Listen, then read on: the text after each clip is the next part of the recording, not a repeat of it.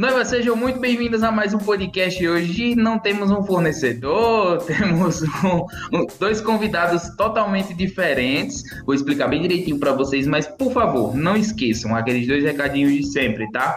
Primeiro, sigam a gente no Instagram, contemplando nosso material gratuito que a gente tá colocando lá para vocês, tá? Arroba weddingcash, underline, lá no Instagram. É muito importante que vocês nos sigam, esse é o nosso estímulo. A gente não cobra nada para fazer um material, tá um trabalhão. Então a gente só pede para vocês que nos sigam lá, prestigiem o nosso material. E o segundo pedido, o segundo aviso é que vocês participem da lista de noivas que tem lá na bio do nosso Instagram. Então vocês têm acesso a, esse, a esses, esses conteúdos exclusivos, essas novidades que a gente está trazendo toda semana lá no grupo de noivas, tá bom? Lúcio e Rebeca, muito obrigado de coração por terem aceitado o nosso convite de bater um papo aqui no Wedding Prazer nosso, Tomás. Estamos muito alegres, Tomás, de estar aqui compartilhar um pouquinho do que foi a nossa vida como noivos. Perfeito, perfeito. Tem muita coisa boa hoje que a gente vai abordar muita coisa pela visão da noiva e elas vão se identificar muito, eu tenho certeza, com uh, o testemunho de vocês hoje. Obrigado de verdade. Vamos lá. Pessoal, pessoal, é, para iniciar, eu queria que vocês falassem um pouco, resumidamente, uh, quem são vocês e por que vocês estão aqui conosco, né? Vocês são noivos, eram noivos, na verdade, foram um, um dos casais que nós fotografamos ano passado, um dos casais, nossos casais queridos, e eu queria que vocês contassem um pouquinho uh, da experiência de vocês como noivos é, até o dia do casamento, né? Que deixaram de ser noivos, obviamente. Entanto, mas é, Lúcio já me deu a oportunidade de falar um pouco. É, meu nome é Rebeca e ele é Lúcio. E nós temos um apelido muito bonito que a gente gosta muito, que é o Lubeca. Por quê? Porque o Lubeca faz parte da nossa história. Nós estamos aqui hoje para compartilhar um pouco do que foi a nossa história como noivos e de como foi a nossa jornada até o casamento. É, para iniciar, eu e Lúcio, quando decidimos nos casar, nós não estávamos com muitas condições financeiras para conseguir uma festa de casamento como eu sonhava. E aí, o que fez a nossa história começar é, no mundo é, do casamento, para chegar até o casamento, foi o Lubeca, que foi quando o Lúcio trouxe, é, me deu de presente alguns brigadeiros que ele tinha feito, visto é, no YouTube a receita e ele fez. E aí foi quando surgiu a ideia: vamos vender brigadeiros para conseguir chegar na nossa meta, que era o nosso tão sonhado casamento. Foi quando a gente decidiu vender os brigadeiros e fizemos a nossa doceria, Lubeca Doceria, e as pessoas compravam muitos nossos docinhos e foi a forma que nós alcançamos o tão sonhado sonho. Deus usou muitas pessoas ali para nos abençoar, é, para chegarmos até a nossa meta, que era o nosso casamento. Você fala, Lúcio, fala um pouco. Então, o, o Lubeck, ele tem essa essa essencialidade né, no, na nossa jornada até lá, não só pelo, pelos valores que a gente ia arrecadando com a venda dos docinhos, mas pelas pessoas que, o, através do Lubeco, nós conhecemos, vieram até nós, seja para nos abençoar, seja para.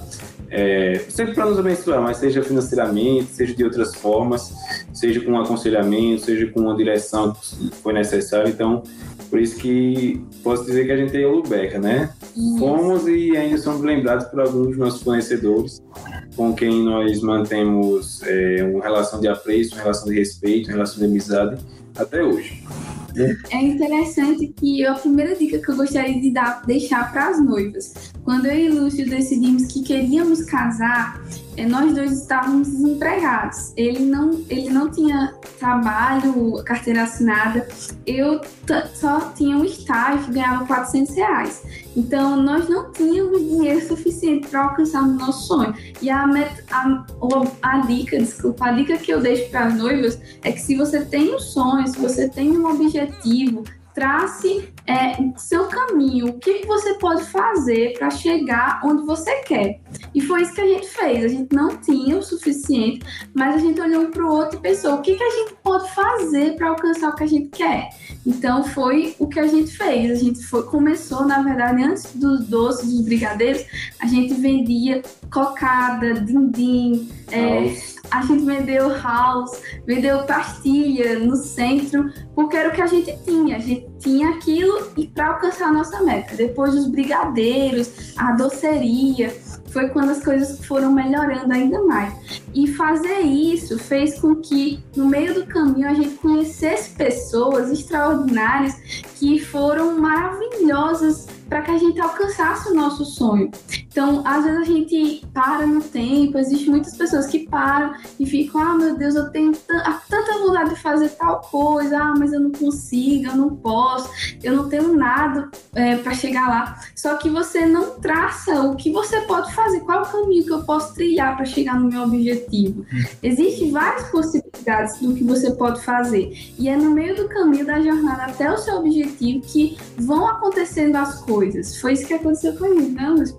A é. gente tem uma história muito legal sobre como Deus abençoou a gente no meio da rua, enquanto a gente vendia as pastilhas, vendia cocada.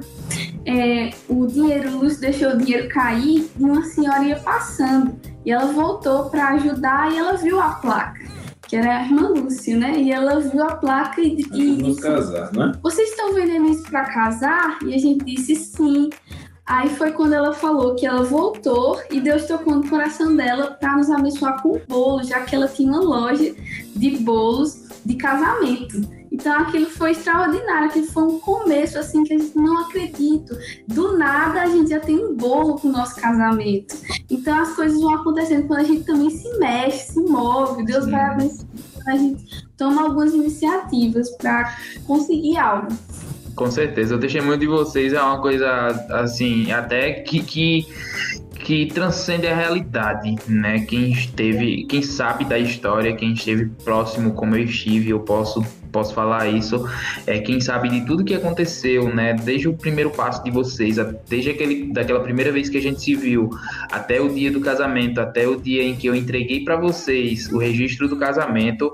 Ah, muitas das pessoas, se, se, se a gente contar, elas não, não conseguem acreditar, né? Porque é um testemunho muito forte e o que vocês dizem é, é muito importante, porque ninguém tem condições de casar são, são raras as exceções, né? De, de a pessoa olhar para um, um sonho, né? Idealizar um sonho e dizer assim, poxa, eu já tô com a grana para casar. É muito difícil, né? A gente sabe que a maioria dos casais eles vão na fé e na vontade, né? Então esse testemunho de vocês é muito importante por isso. É, eu queria a, a discorrer sobre um assunto muito interessante com vocês, que assim, a maioria das noivas passam por isso, né? E, e muitas vezes depois do casamento, vocês, você, a, algumas noivas elas ficam refletindo sobre isso. Quais foram os principais problemas que vocês tiveram, assim? Não posso dizer problemas, grandes problemas, mas algumas questões que as noivas deveriam prestar mais atenção quando elas fossem organizar o casamento delas, né? Principalmente para quem está no início, né? Quais foram as dificuldades que vocês enfrentaram, pelo menos nos momentos iniciais e até também em alguns momentos próximos ao casamento. Tu quer falar isso? É, eu, a priori, no primeiro momento, eu já penso na, no excesso de conselhos. Isso parece contraintuitivo, né? Parece que o excesso de conselhos pode ser bom, mas ele é bom quando se sabe filtrar, né? Quando se sabe filtrar os bons dos maus conselhos. Então você não só para o casamento, para tudo na vida, né? Você sempre vai ter pessoas, é, até mesmo com boa intenção, dando conselhos para um lado e outras pessoas também com boa intenção, às vezes dando conselho para outro. Então é necessário que você, é, seja como noivo, seja como noivo, tenha uma certa é, firmeza, não, não ignorância, não arrogância, mas firmeza para saber o caminho que deve ser traçado até ali seja para número de convidados, seja quanto ao número de fornecedores, seja quanto ao local. E em cada decisão que vai sendo tomada, saber diferenciar o que é um bom conselho, um conselho que agrega na sua sabedoria e um conselho que está ali, infelizmente, só pode causar uma turbulência, turbulência na caminhada, né? É, além desse, desse do que Lúcio falou, né, um pouco mais abstrato, que é sobre os conceitos, algo mais palpável em relação ao problema visível na quando eu comecei a preparar o casamento, é, planejar o casamento, foi a lista de convidados. Eu acho que toda noiva já passou por isso, ela já empatou assim na lista, já sabe, empancou na lista dos convidados, porque é algo muito complicado. E eu acho que as noivas elas têm Pronto, o que eu tive, né? O problema que eu tive, você tem pensamentos errôneos em relação ao que deve ser uma lista de convidados. Por exemplo, quando eu iniciei a minha lista de convidados, eu queria colocar todo mundo que eu conhecia. Só que não é possível você, você fazer um casamento colocando todo mundo que você conhece. Será que é importante que você coloque todo mundo que você conhece? Às vezes isso não é importante. E foi nessa jornada que eu percebi que a lista de convidados poderia ser diminuída. Hoje eu, às vezes, eu dou conselho para alguns deles que me pedem, elas me perguntam: é, sobre a lista de convidados, eu dou um conselho para elas sempre diminuir, porque você vai também economizar no seu casamento. E às vezes elas dizem que não consegue. Ah, não, mas eu conheço fulano, e fulano conhece cicrano, e se eu convidar fulano, tenho que convidar cicrano. Não, só que as noivas têm que parar e pensar, você não tem, você não tem que convidar essa pessoa. Você não é obrigada a isso. Você, e as noivas não conseguem entender elas precisam priorizar quem é mais importante, quem? Seus pais, a sua os mais próximos, um amigo que esteve durante a jornada com vocês até chegar lá. Ah, mas eu queria chamar meus vizinhos todos. Não é possível chamar todos. Fala com todo mundo, explica: olha, eu gosto muito de você, infelizmente não vai dar. Espero que você entenda. Se aquela pessoa realmente lhe respeita, tem um apreço por você, ela vai entender. Se ela não entender, é porque ela nem era para ser convidada para sua festa. Então, isso é uma coisa que eu, hoje eu, eu bato muito na tecla, até porque de 170 a gente diminuiu para 50 por causa da pandemia. E foi possível realizar o casamento. Eu gostaria de ter essas 170 pessoas no meu casamento, mas eu vi que com 50 eu pude realizar meu sonho. Então, às vezes, muita noiva deixa de realizar o sonho delas, não, porque eu só posso fazer a festa se for com 300 pessoas. Não, às vezes você pode fazer com 50 e sua festa vai ser linda da mesma maneira. Perfeito, perfeito. Esse é um problemão, inclusive, assim, eu acho que, inclusive eu, quando, quando fomos casar aí, Patrícia, a gente passou pela mesma coisa, né? É, é, por trabalhar no meio de eventos e estar sempre em casamentos, e as pessoas esperam que quando você for casar, elas estejam lá. Então, assim, acabou que a gente teve que cortar muita, muita gente mesmo, para que o casamento fosse viável, porque, assim, é uma coisa muito íntima, né? Vocês concordam comigo? O casamento é uma coisa muito íntima íntima que tem, tem, tem que estar ali pessoas que fazem realmente parte do seu ciclo e do seu dia a dia, né? Então, assim, pessoas que elas não fazem parte desse ciclo tão próximo do seu dia a dia, é, elas não são exatamente as pessoas que têm que estar no seu casamento, né? Porque é, um, é muito íntimo, é isso? Perfeito. É, em relação... Pode ficar à vontade, Lúcio. Então, só para adicionar Rebeca, para a gente poder passar para outro ponto, é, quanto a essa questão dos convidados aí, é bom levar em consideração alguns critérios. É desse que a Rebeca falou, né, da proximidade da pessoa. O outro que também ela falou é da relevância daquela pessoa, da importância daquela pessoa para a caminhada, né? É interessante que você prestigie pessoas que estiveram juntos na, na sua caminhada com a sua esposa ou com seu esposo, né? É, um exemplo prático no nosso caso foi que nós nós concedemos, convidamos para ser padrinhos nossos uma colega do, de turma do curso de inglês em que nós nos conhecemos, né? Então, é só um exemplo aí, a questão de relevância, de proximidade. Existem pessoas que é, são essenciais para tomar parte no casamento, na, na cerimônia e na recepção, até porque elas são parte da sua família, como pai e mãe, como, como responsável, uhum. irmãos que convivem ali com você, vó, aquela avó que foi responsável pela sua criação.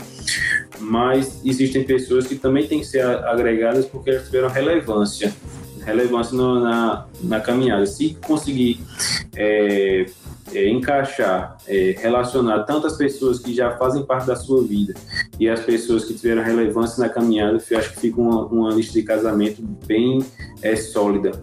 Isso. Eu concordo, eu concordo. Totalmente. Em relação, a gente falou agora há pouco, você tocou num assunto muito interessante que, é, que são os padrinhos, né? E, e a gente vê hoje hoje em dia uh, os casamentos com bastante padrinhos, né? Não tem problema nenhum com isso, mas quais foram os critérios que vocês utilizaram, né? Foram, foi um casamento onde, onde tiveram foi uma quantidade reduzida de padrinhos, não foram muitos. E eu queria saber com vocês quais foram os critérios que vocês utilizaram para escolher os padrinhos de vocês, né? Qual a função dos padrinhos no casamento de vocês? Eu posso falar? Eu vou falar, Lúcio. Ó, um dos critérios foram esses. A gente convidou duas colegas da, da, de que estudaram com a gente. É, uma que foi minha amiga de infância, só que foi ela que me convidou para estudar no local que a gente estudou juntos, quando a gente se conheceu. É, é, e a outra foi o Cupido. Ela disse: Olha, eu acho que vocês dão certo. Então, ela nos, de certa forma, nos uniu. Ela foi ali no início de tudo. Elas duas, essas duas colegas. E a, a, as outras duas, uma foi minha cunhada, que eu também já tinha sido é, é, madrinha do casamento dela, do meu irmão, alguém da família próximo, e a outra foi uma, uma mãe de, de AJC, uma mãe e pai da AJC meu e de Lúcio. Então a gente convidou pessoas que tinham começado conosco, viram a gente desde o início, nos conheceram desde o comecinho e elas torceram por nós. Eu acho que uma coisa importante, não coloque como seu padrinho e madrinha alguém que não torce por você. Às vezes, é, é, pessoas colocam, ah, eu vou colocar fulano que é da família, mas às vezes fulano da família diz que nem eram para eles casarem. Não, não se deve colocar alguém que está negando o que vocês estão fazendo. Eles precisam concordar, existe uma concordância. Essas pessoas precisam torcer por vocês para que dê certo, tanto no dia do casamento quanto os dias posteriores. Alguém que vai dar conselho, alguém que vai ser amigo, alguém que vai é, compartilhar da alegria de vocês, da alegria futura do casamento. É muito importante é, essa, essa seleção. E você, Lúcio, o que diz? Não, justamente isso, né? São, foram quatro casais, né? Quatro casais é, duas foram colegas nossos de sala que tiveram importância no nosso início de relacionamento. O, o outro foi, foi o irmão de Rebeca e a cunhada de Rebeca, né? É, meu cunhado também, logicamente, que também tem uma importância muito grande no nosso relacionamento, no nosso caminhada, eles são muito íntimos nossos e também os nosso, nossos pais de JC, né, como a Rebeca falou, que aliás foram também nossos testemunhos do casamento civil. Né, para ter uma noção, foram eles que nos levaram para assinar os papéis, eles estiveram lá no local onde nós nos casamos, então foi é, uma, uma honra que nós buscamos direcionar a eles da mesma maneira como eles tinham e até hoje nos honram, né? Perfeitamente. Até porque a função do padrinho não é só o dia do casamento, ir lá, fazer parte do cortejo entrar, não. Tem toda uma responsabilidade pós-casamento, tem um aconselhamento ao casal, tem as orações, tem todo esse processo mais espiritual e reflexivo, filosófico também. E os padrinhos, eles têm que exercer se tem algum padrinho me escutando ou madrinha me escutando, não pensem que a função de vocês é no dia do casamento apenas não, tá? É uma função pro resto da vida, onde vocês vão ter que exercer junto com o casal, por isso que tem que ser pessoas, como vocês falaram, pessoas próximas, pessoas que sejam do seu ciclo, né? Eu tenho um ciclo próximo a você que gosta de coisas parecidas com você, enfim, porque ela vai ter um estilo de vida parecido com você e, obviamente, vai te aconselhar da melhor forma ah, para que você consiga, né, solucionar tanto as questões da vida quanto as, as questões do casamento em si. Né? Vocês, uh, acho que vocês, vocês têm um testemunho muito legal eu queria que vocês falassem um pouco desse ponto de inflexão, né, que foi noivar, esse período do noivado até o casamento como um casal. Eu tenho certeza, porque é, pela quantidade de, de, experiência que nós temos, tanto com os casais quanto na nossa própria vida, que esse momento do noivado é um momento de muita provação, né? É, eu queria que vocês falassem um pouco sobre esses momentos de provação e que eu tenho certeza que pode ter alguma noiva que está nos ouvindo agora que já passou ou que está passando por isso. Então, eu queria que vocês esclarecessem um pouquinho isso para que isso desse um pouco de paz para cada um que está ouvindo a gente por aqui. Quanto a. É porque quando se fala em provação, né, geralmente o pessoal procura coisas que causaram é, problemas mais visíveis, mas a aprovação ela também ela se demonstra na dificuldade interna da pessoa também, interna do casal, de definir algumas coisas, de estabelecer algumas coisas a partir das, das lombadas que estão aparecendo no caminho. No nosso caso, eu acho que até hoje a gente está passando por, pelo, por algo que nos afetou muito, que foi a pandemia, né? Graças a Deus, nós não tivemos a necessidade de é, adiar por, por, um longo tempo o nosso casamento, mas no local onde nós íamos nos casar, nós tínhamos uma vedação aos casamentos, e quando nós íamos caminhando para o casamento, essa, essa liberação ainda não saía, mas quando foi chegando próximo, a gente conseguiu. Né? Então, foram momentos que a gente tinha que decidir, a gente teve que decidir. Adiamos e garantimos, esperamos chegar no dia e arriscamos um prejuízo maior. E graças a Deus a gente foi muito abençoado com uma certa sabedoria para não adiar, né? principalmente por causa da Rebeca, que não, não estava negociando essa, essa, data pelas circunstâncias que se passaram. Então a pandemia foi muito interessante quanto a isso. Outra questão é justamente, eu vou bater de novo na tecla, as influências das pessoas. Né? Algumas influências vêm de pessoas que têm boas intenções, isso é, é muito bom, é muito louvável, apesar de que às vezes o resultado pode não ser tão bom. E outras influências vêm de pessoas que não querem realmente ver o sucesso daquela caminhada. Uhum. Né? Nós tivemos a oportunidade de vender na rua, como já falamos, e também tivemos a oportunidade de vender em eventos, né? E nós escutamos muitas coisas de pessoas que deveriam ter uma sabedoria que a gente consideraria mais elevada, mas que nos decepcionaram, né? Quer contar o que a pessoa disse? Não, não precisa.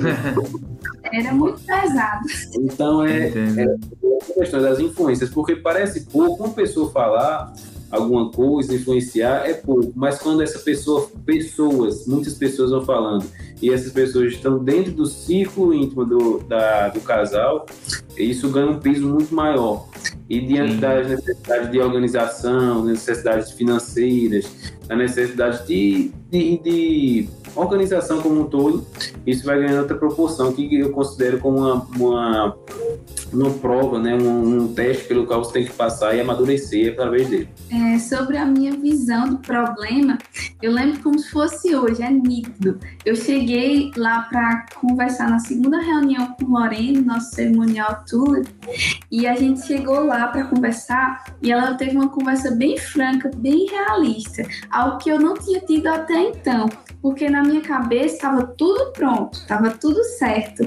Eu pensava, não, eu já sei o que tudo que vai ter no meu casamento, não vai dar nada errado. Quando a gente chegou lá na segunda reunião para conversar com ela, ela explicou: é, olha, durante esse processo vão aparecer dificuldades, provações, que às vezes vocês vão ficar tristes, alguém que vai dizer alguma coisa e tal. Ela falou essas palavras: vão ter provações, mas isso vai ser bom para vocês, vocês vão ser edificados, vão estar sendo testados, mas isso é para garantir que o, o, noivado de vocês acabe em casamento. Ela disse: noivado só se acaba o noivado foi feito para se acabar, nas palavras dela.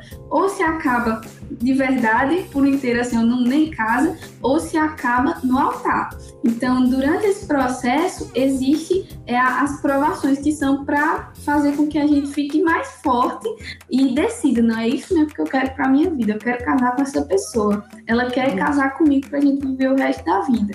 Então, foi realmente o que aconteceu. Durante o processo de quase um ano preparando coisas do casamento, a gente passou muita coisa. Uma das primeiras provações foi a financeira.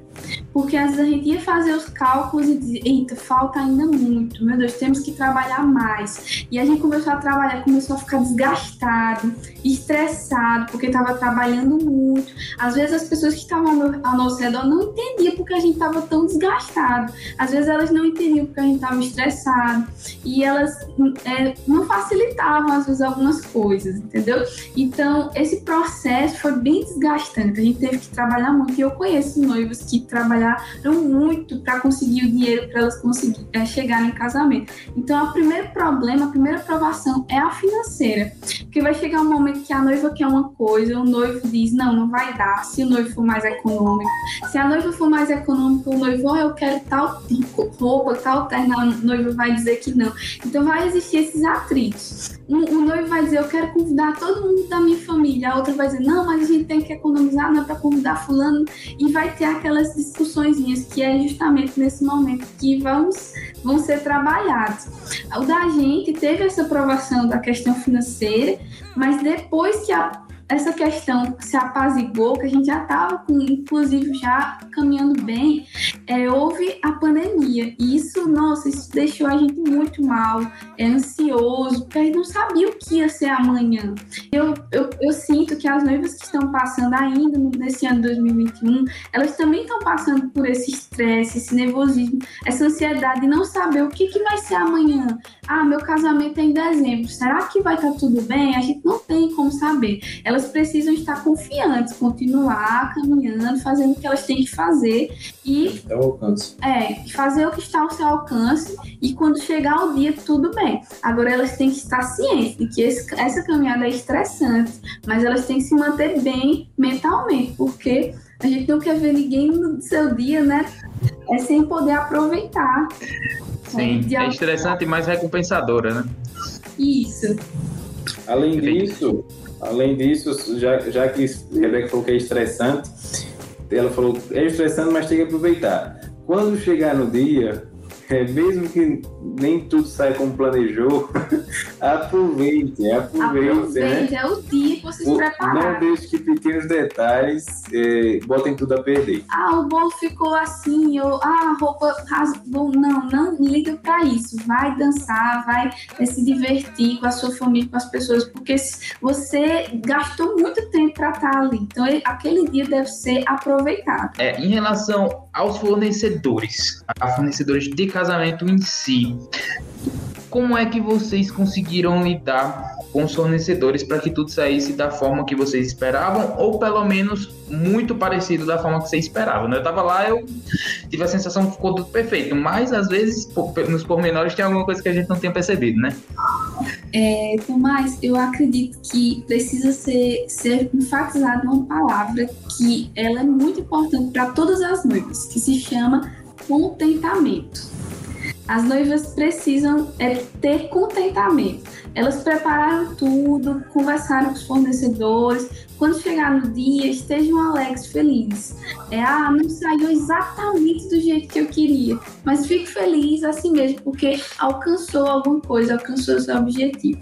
Em relação é, aos fornecedores, a gente sempre foi muito maleável, né, Lúcio? Com os nossos fornecedores, assim, no sentido de que a gente sabia que eles eram bons. Então a gente tinha uma confiança neles, no trabalho deles, que era bom, então a gente não precisava ser tão exigente, porque a gente sabia que eles iam dar um bom resultado. Então acredito que os forne é, as noivas precisam confiar nos seus fornecedores. Antes de escolhê-los, elas têm que ter certeza, não, foi uma indicação de fulano é confiável, é, eu já vi, ele fez um casamento em tal lugar, é muito bonito, sabe? Confiar que aquele fornecedor é bom, para que isso faça com que as noivas, os noivos se sintam mais calmos, tranquilos durante o processo, porque eles sabem que no dia, quando chegar lá, vai estar tudo lindo, porque aqueles fornecedores fazem tudo com muito esmero.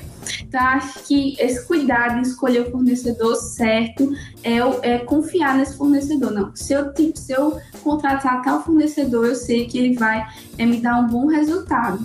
E estar contente, porque às vezes tem pessoas que são muito exigentes e elas e perfeccionistas, às vezes elas ficam um pouco decepcionadas quando não sai exatamente. Só que não tem como ser exatamente com, é, igual a foto do Pinterest que você viu. Pode sair até melhor. Sai até melhor. Geralmente não vai sair igual. Isso. Se você for contente, é, ter, exercitar esse contentamento, você vai ver que ficou até melhor do que você imaginava. É, não colocar também tantas expectativas, por exemplo, ah, eu quero que tenha tudo, entendeu? Assim, porque às vezes tem gente que coloca muita expectativa também, às vezes além do que se deve ter, e às vezes qualquer besteirinha ela fica frustrada. Então, esteja sempre com a cabeça ciente de que vai estar tá tudo lindo. Se, é, se der alguma coisa que não estava do jeito que eu pensei, vai, pode ser consertado, entendeu? E até porque deve-se evitar colocar um peso além do que os fornecedores já têm, né? Porque a gente sabe que o fornecedor ele faz um, dois casamentos por final de semana, dependendo do fornecedor, e ele tem que se desenvolver uma, uma rotina ali mesmo, uma rotina é, profissional que exige dele muito. Então não adianta os noivos ficarem colocando peso a, a, sobre os fornecedores, além do que já há porque eles já sabem que tem que fazer o seu trabalho. Se você contratar um fornecedor responsável, ele já tem essa mentalidade de, de servir, né? Servir, porque no fim das contas é uma relação econômica, mas é, um, é, é transborda isso também, se torna uma relação de serviço, de serviço propriamente, de servir. Então, tanto o fornecedor tem que servir o casal quando é, presta o seu serviço, é, seja de assessoramento, no caso do cerimonial, ou de qualquer outra forma, no, no caso dos outros fornecedores, quanto o casal tem que servir sendo o mais leve possível, no sentido de não colocar peso desnecessário sobre os fornecedores, né? Isso é muito importante, isso é muito importante, porque eu tenho certeza que, ao menos os profissionais que eu conheço de casamento, profissionais sérios, eles se doam 110% no casamento de cada casal, né? E o noivo, a noiva, colocar uma pressão extra no fornecedor, muitas vezes sem necessidade, né? Às vezes sim, tem uma certa necessidade, mas muitas vezes sem ela, acaba que deixa o fornecedor inseguro. E nesse, nesse âmbito do casamento, não pode haver nenhum tipo de insegurança, porque é uma coisa que, que afeta diretamente o, o trabalhador no dia a dia, né? Então, é muito importante que o casal ele seja tranquilo, ele se apazigue o coração, porque vai dar certo, né? Até hoje, caramba, eu já fotografei, sei lá, mais de uns 300 casamentos, sei lá, até hoje nunca deu nenhum problema grande, olha que eu já a gente já passou por muita coisa, e assim, no final sempre deu tudo muito certo, né? Por principalmente o casal estar muito tranquilo, né? Confiar nos fornecedores que ele contratou, é, que eles contrataram, e acima de tudo, deixar, deixarem eles à vontade para tratar o casamento deles com a especialidade, né, com, com a exclusividade a qual ele está tra tá tratando e a qual o casal merece. Perfeito. Pessoal, é, tem só uma, tem uma questão bem, bem interessante aqui que eu acho que é, ela é muito plausível da gente tratar, tá? E a gente vai, já vai se encaminhando aí para a reta final do nosso bate-papo, que está sendo muito bom e que, infelizmente, a gente tem um tempo limitado. É, eu vou puxar a brasa para minha sardinha, tá bom? E vou falar, a gente vai falar um pouco agora de, uh, de registro de casamento. Não vou falar especificamente de fotografia, né? Até porque envolve o vídeo também, mas tendo passado pouco mais de seis meses, né, do casamento de vocês, acho que tá perto, tá, já completou os sete. Tá. Perfeito. É, eu queria que vocês enfatizassem um pouco sobre a importância dos registros do casamento, uh, especificamente desses dois que, que compõem, né, que se compõem a fotografia e o vídeo, para que as noivas tenham muita ciência, né, que elas não brinquem, porque é uma coisa que é de muita importância, né, que é uma margem, é um, um momento muito curto, uma janela de, de, de, de execução muito curta, mas que ela se perdura para o resto da vida do casal.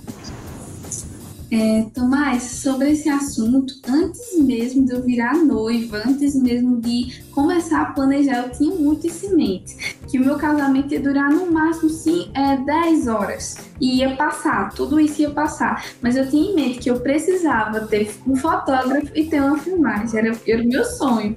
Porque eu queria, depois de muitos anos, poder ver as fotos e assistir o vídeo. Era o meu sonho. Então, eu, eu, eu sempre dizia a Luz, Luz, a gente precisa, essa é uma das primeiras coisas, a gente precisa de uma fotografia e de uma filmagem. E graças a Deus a gente conseguiu, esteve em boas mãos, que foi Tomás, Eternalize Filmes. Eles fizeram um trabalho maravilhoso. Após sete meses de casamento, a gente ainda vê as nossas fotos, a gente ainda é, assiste o nosso vídeo, se emociona, se emociona ao, ao ver os registros, as fotos, é, posta e se alegra todas as vezes que a gente posta, no Instagram, ver que aquilo aí foi nós, um dia ali e ver que ficou tudo tão lindo, porque às vezes a nossa memória ela esquece de algumas coisas. E as imagens elas nos fazem lembrar. Então às vezes, ai, meu cabelo estava tão lindo, é, ah, é, Lúcio estava tão bonito naquele terno, olha o sorriso dele nesse momento, o que será que aconteceu nessa foto? Então a gente fica imaginando e vê, ai, como minha mãe estava linda, aquele momento emocionante que alguém estava chorando. Tudo isso fica registrado com as fotos. Ela, as fotos e a filmagem, elas nos ajudam a lembrar quão maravilhoso foi o dia do nosso casamento. Então, para mim, assim, eu diria para as noivas, olha, é um dos primeiros investimentos. Invista em uma fotografia de qualidade, em uma filmagem de qualidade é, porque isso é para sua vida, para a vida, toda a vida, para os seus filhos, para os seus netos, é o seu registro de casamento. Eu acho, Tomás, que da maioria, é, logicamente que os fornecedores de casamento chegam os fornecedores que eles fornecem produto, né? Como a decoração, Sim. como também o, o buffet, eles fornecem produto ali. Mas o, tanto a gravação, a filmagem, a filmografia quanto as fotografias, eles fornecem um serviço, porque de fato ele não vai estar fornecendo ali a foto ou o filme exatamente, mas ele vai estar fornecendo um serviço, da maneira como eles trabalham, da maneira como eles desenvolvem ali. E é necessário que o casal esteja em consonância com o fotógrafo e com a filmografia. Caso que tem casais que só querem fotografia, tem casais que só querem fotógrafos, né? Mas que só querem filmes. Mas os que querem os dois tem que estar todo mundo trabalhando muito bem aí, porque como como você mesmo falou, é uma janela de execução muito pequena. Então, no nosso caso, foi um casamento que se, que se realizou no final da tarde. Nós queríamos pegar o pôr do sol, então o pôr do sol não ia ficar ali para sempre esperando a gente tirar foto e filmar. Então tinha que ter ali um, um, uma, um acordo bom entre, os, entre o casal, quem estava filmando e quem estava tirando fotos, os fornecedores de fotografia e filmagem. Então é importante isso aí, essa, essa consonância, essa concordância entre esses três, esses três elementos do casamento na hora lá própria, além do trabalho que tem que se desenvolver antes, que é, fica até quase que é propaganda, mas que Tomás desenvolveu muito bem com a gente quando teve é, algumas reuniões conosco e abordou bem o tema. Perfeito, perfeito. E agora, puxando a sardinha um pouquinho mais para o meu lado, que eu queria que vocês falassem um pouco. Eu quero ter isso, uh, eu quero que as noivas vejam, e não é pra, pelo meu trabalho, que eu conheço vários profissionais que trabalham de uma forma parecida ou tem uma linhagem parecida com a nossa.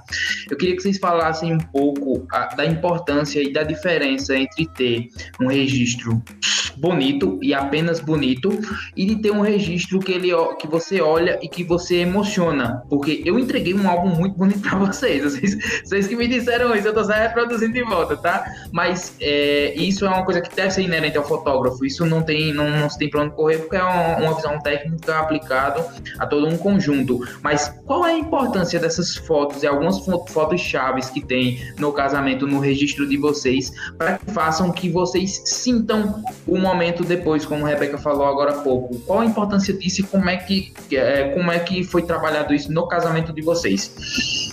Inicialmente, eu acho que é importante o casal ter ciência de que fotógrafos, como todo profissional que trabalha com uma determinada arte, eles têm estilos, né? Então, se um determinado casal gosta de, de um estilo desse fotógrafo, não adianta ele querer é, pegar outro fotógrafo que não trabalha com aquele estilo né, e tentar imprimir o estilo que eles querem nele.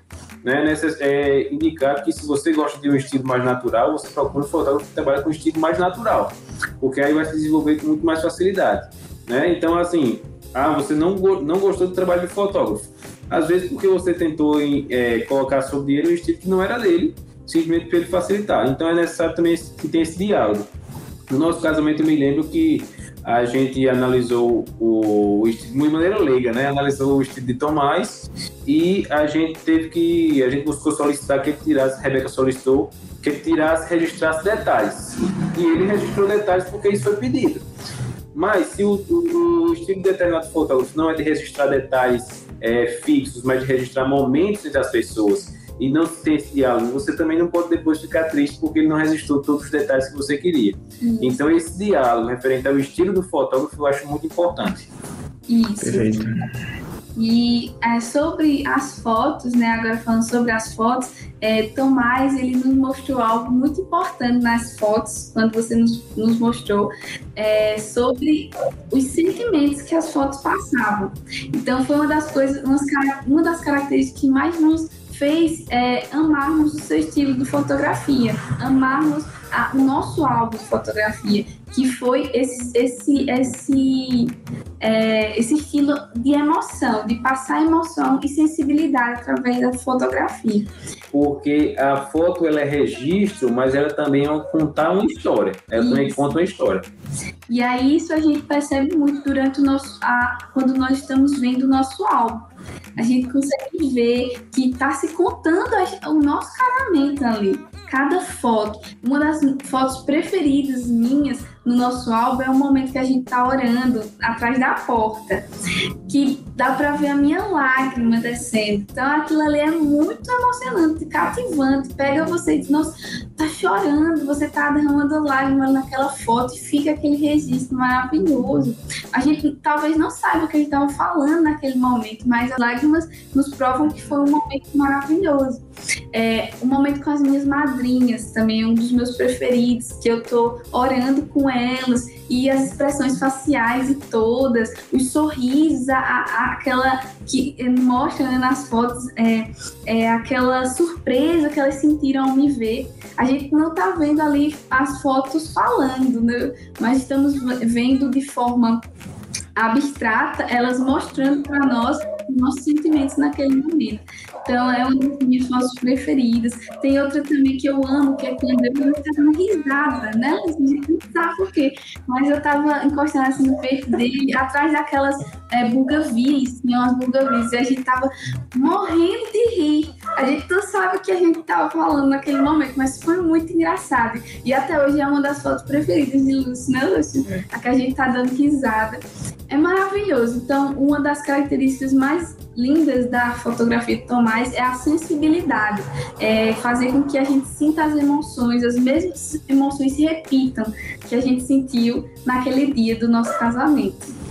Sim, eu acho que é, não é regra, né? Não é regra que a noiva ela tenha isso, é, obrigatoriamente ela tenha isso, mas eu acho que é, eu falo pela minha visão também de noivo, tá? Quem passou por, pelo que vocês passaram e quem está nos ouvindo agora está passando, de que a, a, as coisas que mais importam para mim e os registros que mais importam no nosso álbum de casamento é, não são propriamente as nossas fotos posadas ou não são propriamente, enfim, algum o, o, protocolo do casamento, mas sim o que acontece nas entrelinhas, né, os nossos, as nossas expressões verdadeiras.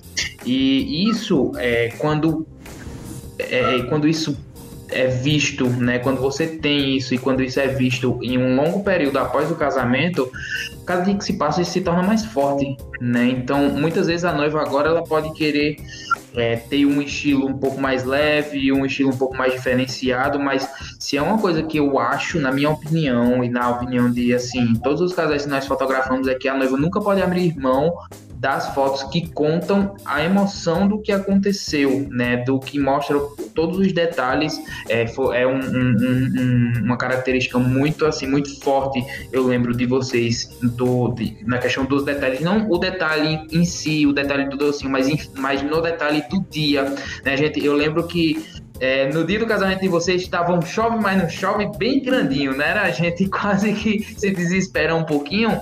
E ah, eu tentei passar isso de uma forma em um momento onde o céu abriu, né? E a gente tem uma foto de vocês é, com o céu bem abertão, né? Durante a cerimônia, mostrando ah, que para fazer remeter, né? Que era uma preocupação, mas que quando vocês olham para essas fotos, vocês veem que Deus abençoou vocês dessa forma. Então, é, os detalhes muitas vezes não são as coisas pequenininhas, mas sim tudo que é importante para o casal, não é isso?